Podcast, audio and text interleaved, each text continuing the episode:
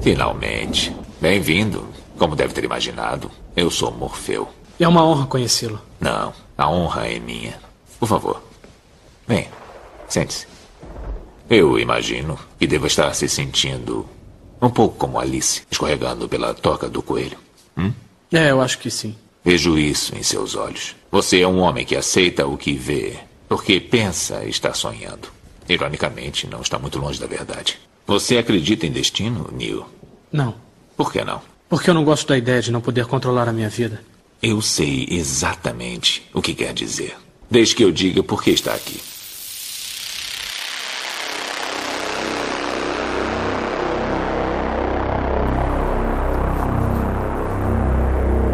Bom dia, bom dia, bom dia, bom dia, boa tarde, boa tarde, boa tarde, boa noite, boa noite, boa noite. Olá, meus amigos aqui do Papo de Calçada. Quem vos fala com esta voz já devidamente amaciada por alguma substância alcoólica é Bruno da S. Como estão todos vocês, beleza? Bem-vindo a mais um remix. Meus amigos, essa semana, gente, sei lá, né? É, a cabeça de, de, de, de, de gente desocupada serve para muita coisa. E no meu caso, inclusive, eu eu passo muito tempo conversando comigo mesmo. Natural, todo mundo deve fazer isso. Só que assim, cada pessoa tem um nível né, de conversação interna. Como eu tenho pouco convívio com outros indivíduos da raça humana, então assim, é, em, em, geral eu tenho pouco convívio né, com seres humanos é, que manifestam opiniões e etc. E aí, é, vocês já devem ter percebido, né? Nós é, passamos recentemente por essa greve dos caminhoneiros eu espero que onde, onde quer que vocês estejam, as coisas estejam bem. Eu sempre desejo bem mesmo. E dentro desse, dentro desse aspecto, o que eu é, gostaria de dizer, né?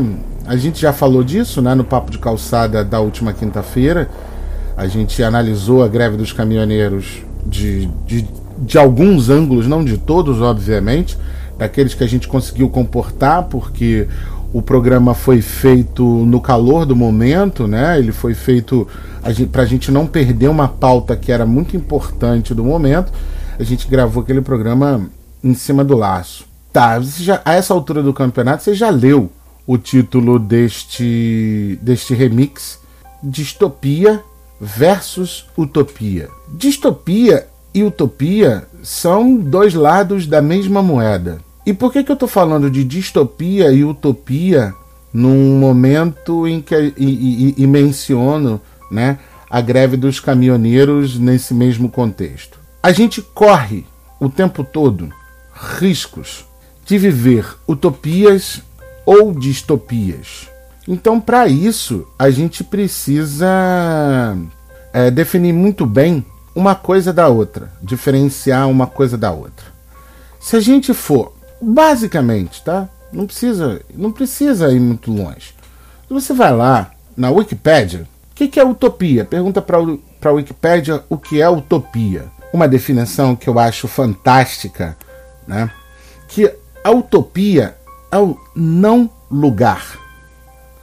Olha que eu não sei o, de que forma vocês veem determinadas ideias, né? Eu gosto de discutir ideias. Esse negócio de falar sobre coisas ou falar sobre pessoas não é muito a minha praia, principalmente porque, é, primeiro, que eu não gosto de pessoas e coisas.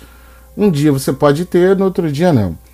Então, voltando, utopia, ela vem né, do grego, né, o prefixo ou, que quer dizer não, ou um prefixo de negação, e topos, que quer dizer lugar. Então, utopia é um não lugar. Não lugar não é necessariamente algo que não existe. É, pode ser um lugar físico, conhecido, etc, etc, mas que, de acordo com uma determinada visão, no presente, isso é muito importante a gente definir agora, no presente é um não lugar, no presente, que a gente imagina que seja possível. Entendeu? Olha que bacana isso. Uma utopia é um não lugar que a gente imagina para vivenciar e para realizar coisas que no atual momento, que no presente, não são possíveis, mas que a gente imagina que possam ser possíveis. Então, obviamente, o exemplo mais claro, o exemplo mais difundido que a gente conhece é um, é um livro, né? É um livro do, do, do escritor inglês Thomas More, que ele foi escrito em 1516. O nome do livro é Utopia, né? que nada mais é que é, é uma ilha né, que representa um projeto de, de um projeto humanista de transformação social. Tem muito a ver com os ideais do Renascimento que ocorria naquele período, durante o século XVI. E o que quer dizer esse projeto né, humanista renascentista do século XVI? Ele é um ideal que valoriza, que defende, que impulsiona todos os aspectos e características do ser humano. Uma ilha onde todas as capacidades do humano possam ser realizadas da melhor forma. Então, assim, basicamente, né, o livro da, da Utopia ele é influenciado pelo, pelos relatos né, que ele escuta do navegador português Rafael Itlodeu das coisas maravilhosas que os navegadores estavam vendo no Novo Mundo, né, no continente americano. Então ele elabora um livro onde ele faz, né, a utopia dividida em duas partes. Né? Na primeira parte, ele faz uma crítica à sociedade inglesa da época. Então, ele fala mal da justiça, né, de uma realeza que pretende ficar rica, sempre pronta para guerra, perseguições religiosas, é, a população, né, o povo mais humilde sendo oprimido pelo trabalho, a ganância, etc. No segundo livro, né, quando não existiria no reino de utopia, um dos primeiros, uma das primeiras coisas é não se pode prejudicar ninguém em nome da religião. Olha que, que dark isso. A intolerância e o fanatismo eram polidos com exílio e servidão. E cada um podia escolher suas crenças e os cultos podiam é, é, coexistir de maneira harmônica e ecumênica. E por aí vai. Então, eu estou citando esse único exemplo, que é um dos exemplos mais famosos. A gente tem uma, uma lista, as listas né, que se pode fazer sobre utopias são enormes desde sempre, um, um dos primeiros livros que se imagina uma sociedade, um mundo ideal, é a República, de Platão. E aí você está falando de um livro de mais ou menos, que foi escrito mais ou menos é, 380 anos antes de Cristo. A sociedade sempre imaginou um mundo ideal, um mundo onde determinados, determinadas características negativas né, da nossa da nossa sociedade elas, elas fossem extinguidas. Então, por exemplo, você tem uh, eh, 3001, A Odisseia Final, que é um livro de 97, por exemplo, do Arthur C. Clarke, que, que fala da sociedade humana vista em 3001. Né? Um astronauta ficou congelado durante mil anos e aí ele é descongelado nessa sociedade. Onde eu quero chegar com isso? Primeiro, eu estou tratando da utopia. Então, como eu disse, faz parte do ser humano sempre se preocupar em viver, em imaginar uma sociedade melhor. De dar dessa explicação, aposto que você vai pesquisar sobre essas coisas, sobre utopia, sobre literatura utópica, depois que você escutar esse remix, este episódio. Pare e pensa no seguinte: vocês já devem ter convivido com algumas crianças que toda vez que você fala assim, não faz isso, a criança vai lá e faz isso. Ou quando você joga uma determinada ideia, como quem não quer nada para alguém, essa pessoa pesca essa ideia e vai lá e faz. Eu chamo isso, né? Esse, eu chamo esse conceito do conceito flash forward então eu sempre acredito que é o seguinte: quando você inculca na cabeça de alguém uma ideia de que essa ideia pode acontecer, que ela vai acontecer, alguém vai comprar essa ideia e vai fazer acontecer. Ah, garoto, desce desse muro, senão você vai cair. cara continua no muro e ele arruma um jeito e cai. Isso é algo inconsciente. Então, por exemplo, eu posso dizer que alguns exemplos que contém na Bíblia, por exemplo, são conceitos flash forward. Né? Por exemplo, a Bíblia tem o livro fast forward, né, que é o Apocalipse, que as pessoas tanto ficam se agarrando nele dizendo que oh, o mundo vai acabar, o mundo vai acabar, o mundo vai acabar. Só porque aquilo está escrito há quase dois mil anos, tá certo? Não quer dizer necessariamente que o fim do mundo vá ser daquela forma, mas todas as vezes, por exemplo, a figura do cavaleiro, os quatro cavaleiros do Apocalipse servem exatamente para isso. Você tem lá na visão do livro escrito pelo apóstolo João, a peste, a guerra, a fome e a morte. Há uma gradação, a doença, a guerra que advém dos problemas disso, a fome que vai assolar todo mundo e, consequentemente, a morte. Então, assim, tudo isso fica no imaginário da pessoa. Ou seja, a visão de um futuro ou de um não lugar que ainda não existe em relação a este presente que aí está.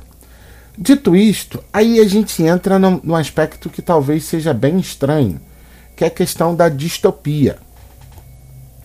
O que, que é, Bruno, uma distopia? A distopia, normalmente, ela é a visão, é a negação, né? ela é a anti-utopia, ela é a antítese, ela é o contrário da utopia. Né? Ou seja, um lugar que não existe de uma determinada forma positiva, a distopia, ela comumente é o contrário disso.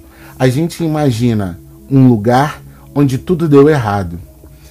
E é incrível pensar que, assim, em geral, a gente consegue pensar mais em distopias do que em utopias.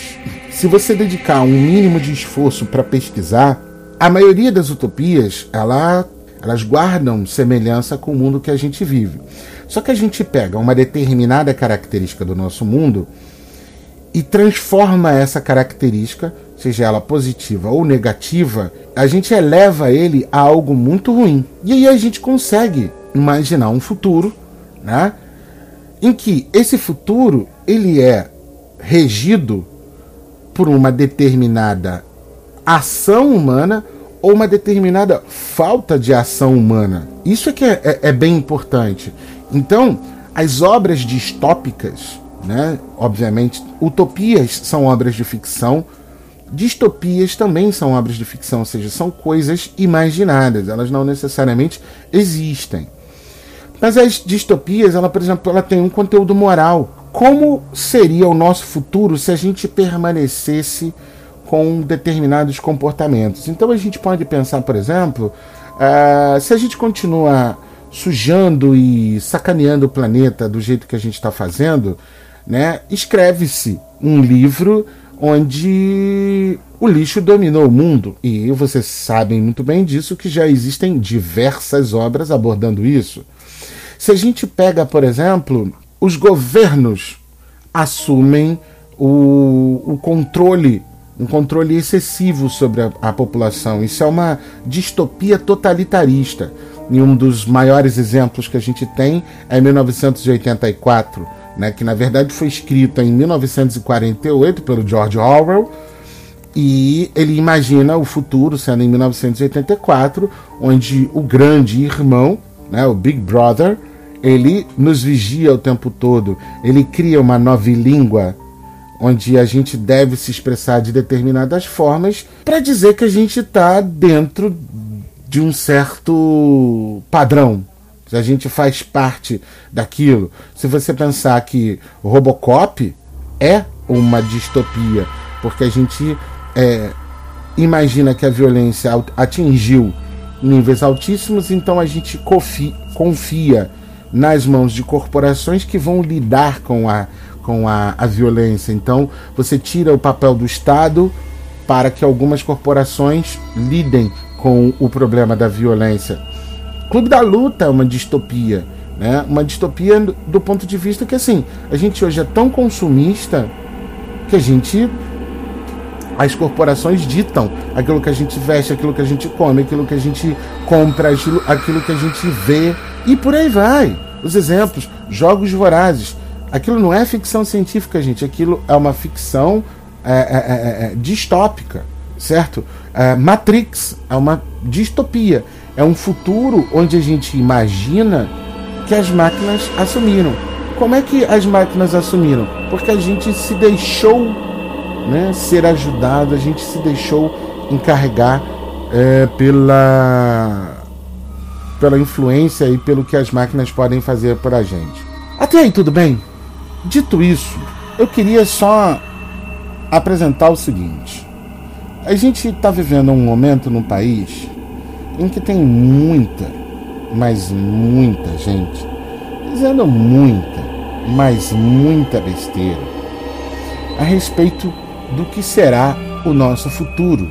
Tem muita gente dizendo muita besteira. Eu não quero enumerar, enumerar tais besteiras porque basta entrar em qualquer rede social, você vai ter um amigo falando alguma besteira sobre a greve dos caminhoneiros, sobre o futuro do país, sobre as próximas eleições e tudo mais.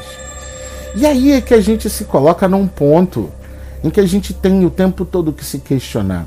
Essa é a diferença da massa de manobra, do cidadão consciente, do cidadão reflexivo. Quem é a massa de manobra?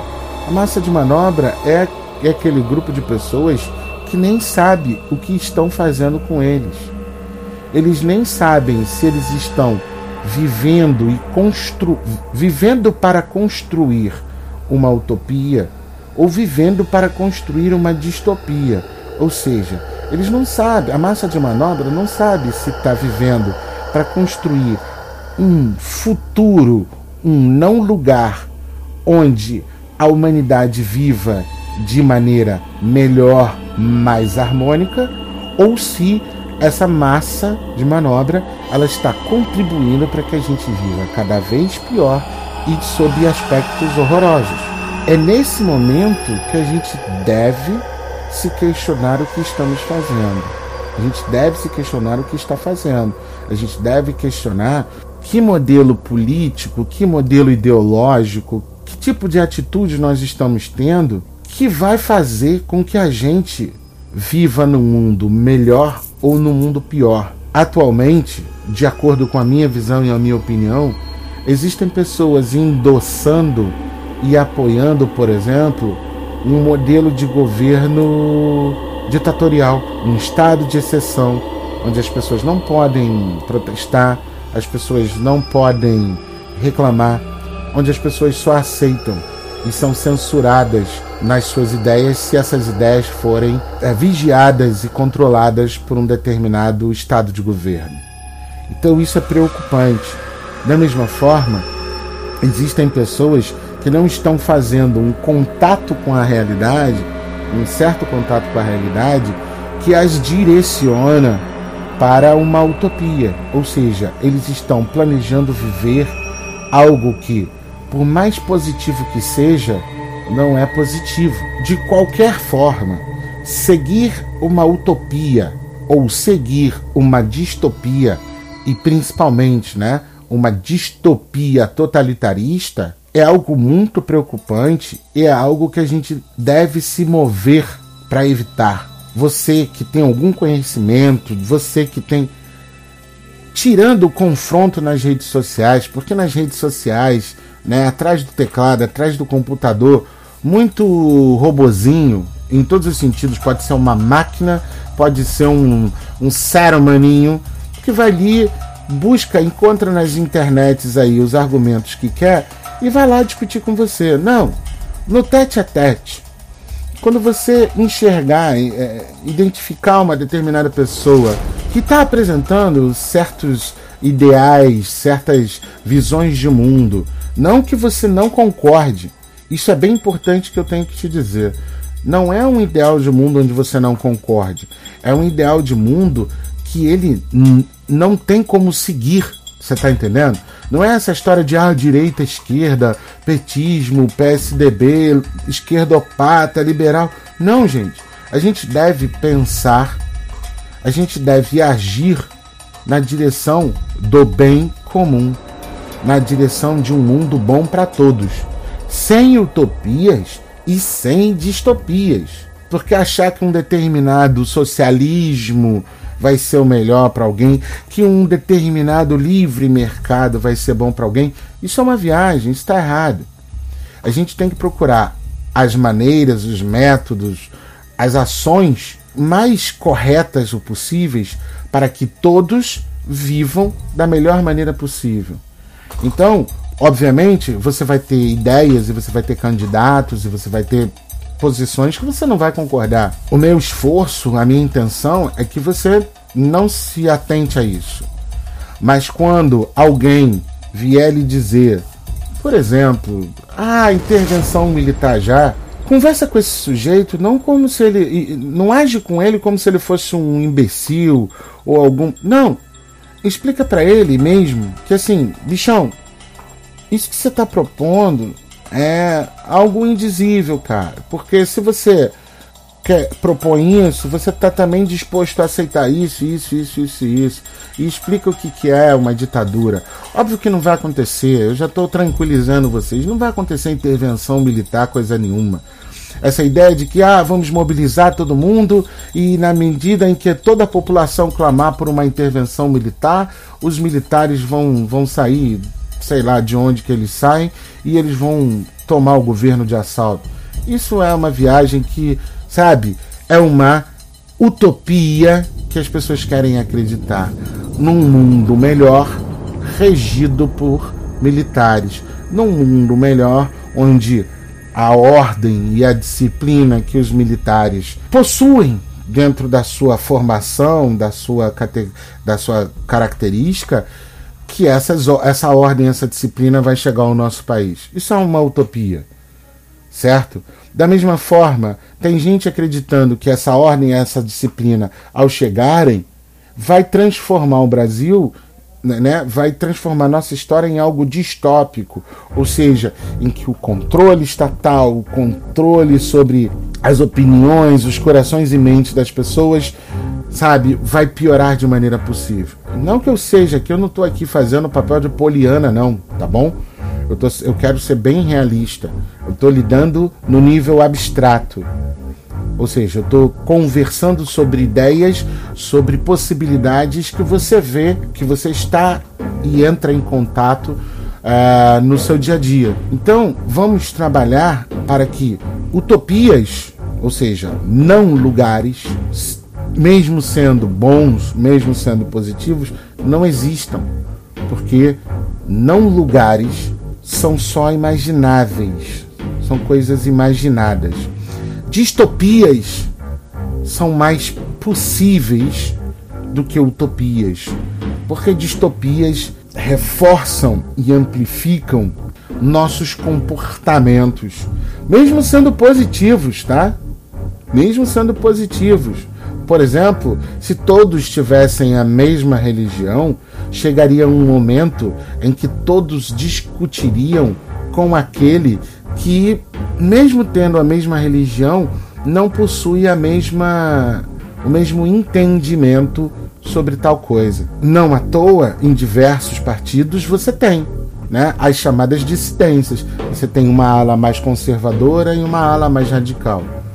Entrar em, concor em concordância é muito difícil para nós humanos, mas a gente pode, a gente tem que fazer todo o esforço possível para evitar certos erros, para evitar que certas coisas que já têm uma característica tendenciosamente maldosas, elas venham a se concretizar. Tudo depende do que? Da nossa capacidade de observar a realidade, raciocinar sobre essa realidade, tirar conclusões racionais e pesquisar. E quem sabe, tá? Mudar de ideia, mudar de opinião, porque eu sempre vou dizer isso. Isso não é ruim, isso é bom. Mas o importante é a gente, a gente se manter sempre dentro de uma capacidade analítica, crítica, constantemente. E não agir, ah, sei lá, não quero nem saber disso. Não. A gente tem sempre que manter a nossa característica crítica muito viva e muito ativa, principalmente no momento em que as coisas podem mudar radicalmente para o bem e para o mal. Tá certo?